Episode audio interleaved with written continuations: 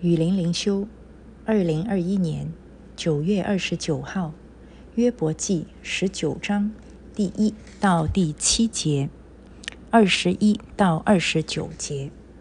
约伯回答说：“你们搅扰我的心，用言语压碎我，要到几时呢？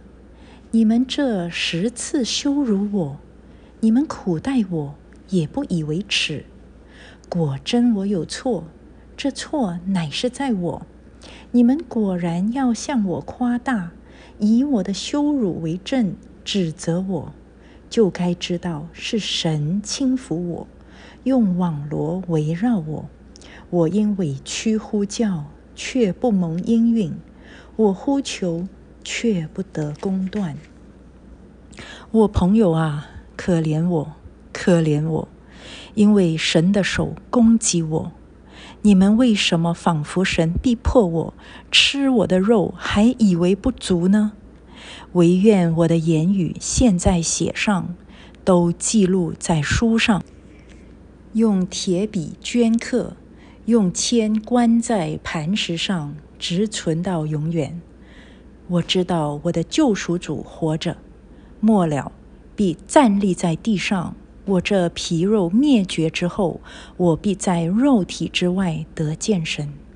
我自己要见他，亲眼要看他，并不像外人。我的心肠在我里面消灭了。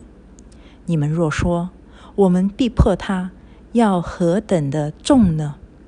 惹事的根乃在乎他，你们就当惧怕刀剑。因为愤怒惹动刀剑的刑罚，使你们知道有报应。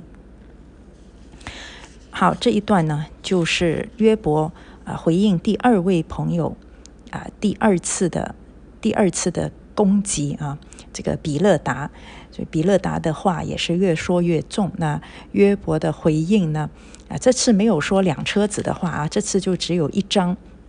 用一张来回应，可是呢，非常的有力量。哎呀，我在我看到我以前在旁边写了很多的回应，因为我真的是觉得啊，越来越佩服约伯这个人呢。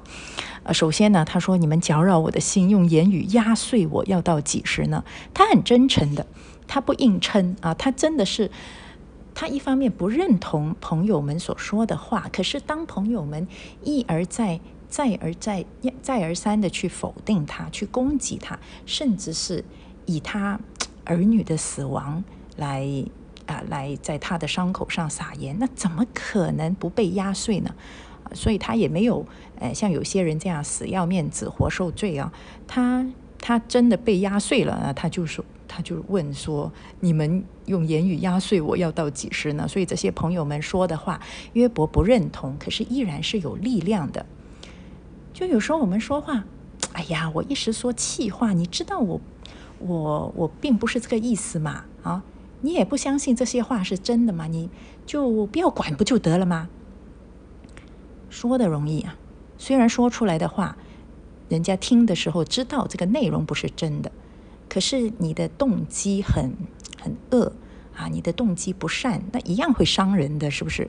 啊，所以这个约伯记里面这三个朋友啊，绝对是辅导学里面的呃反面教材啊。不管你说的话是对还是不对，起码你总要给这个苦心人带来安慰嘛，是吗？呃，在即使像约伯这么硬气的一个硬汉，可是其实他的心还是会被呃攻击性的言语所压碎的呀。然后约伯说：“你们这十次羞辱我，你们苦待我也不以为耻吗？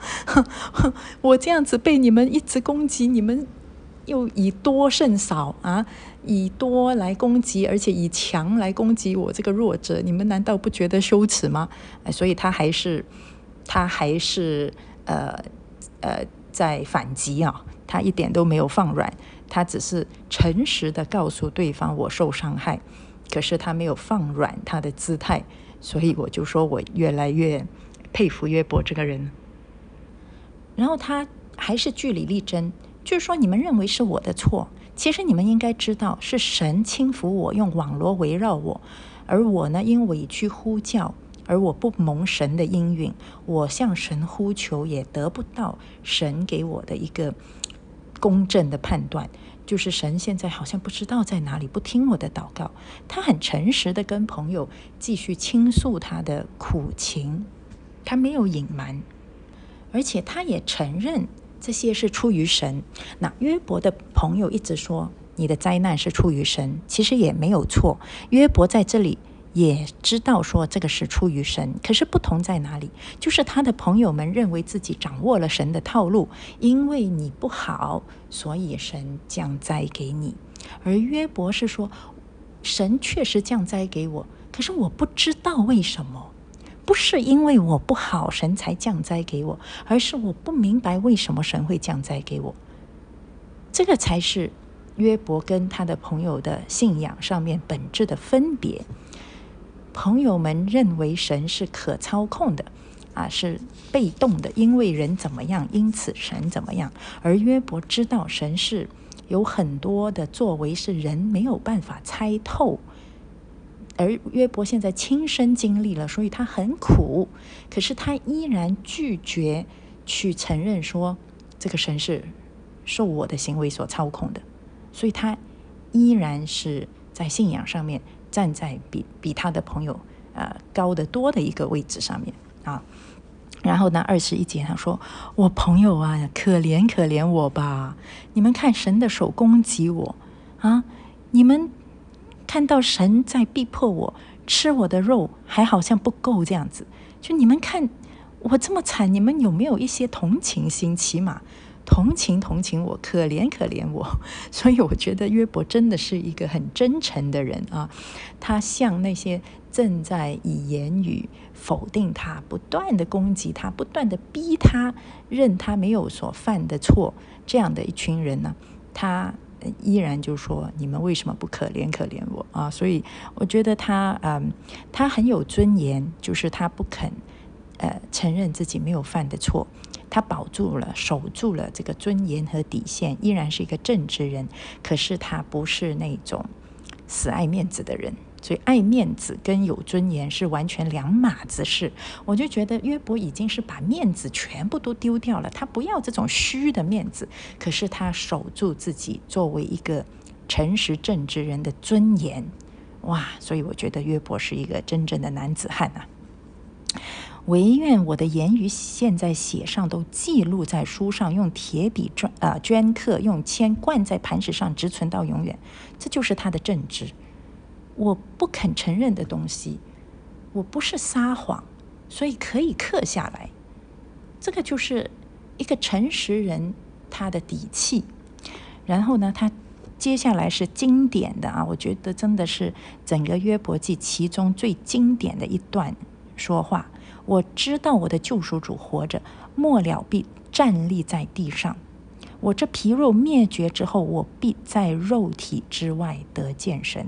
他知道自己是一个需要被救赎的罪人，而不是靠行为来得蒙神喜悦的人。那他的朋友就认为人是靠行为来得神喜悦。我们没有像你这么倒霉，当然因因为我们做的比你好。不是的，约伯知道我们每一个人需要被神救赎，我们需要一位救赎主，而这位救赎主是永远活着的。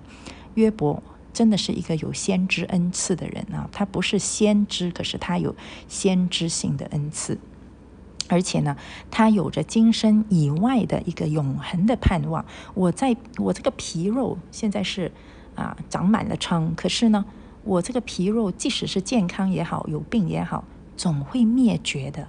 我们必定要在肉体之外见到神啊！我们在肉体之外还有灵魂的，不要整天像约伯的朋友这样盯着肉体。肉体现在很多人整天养生保健，我就发现很多基督徒为什么这么热衷于养生保健？你要活多久？你不想去天堂见上帝啊？最好活一百年、两百年是吗？哎呦，这什么东西可以通血管呢？啊，什么东西可以延年益寿啊？就马上去弄来吃，多贵也弄来吃。把这个肉体呀供奉在那里啊，好像这个殿堂一样。其实我们的肉体只不过是地上的帐篷嘛。然后约伯说：“我自己要见他，亲眼要见他，并不像外人。我的心肠在我里面消灭了。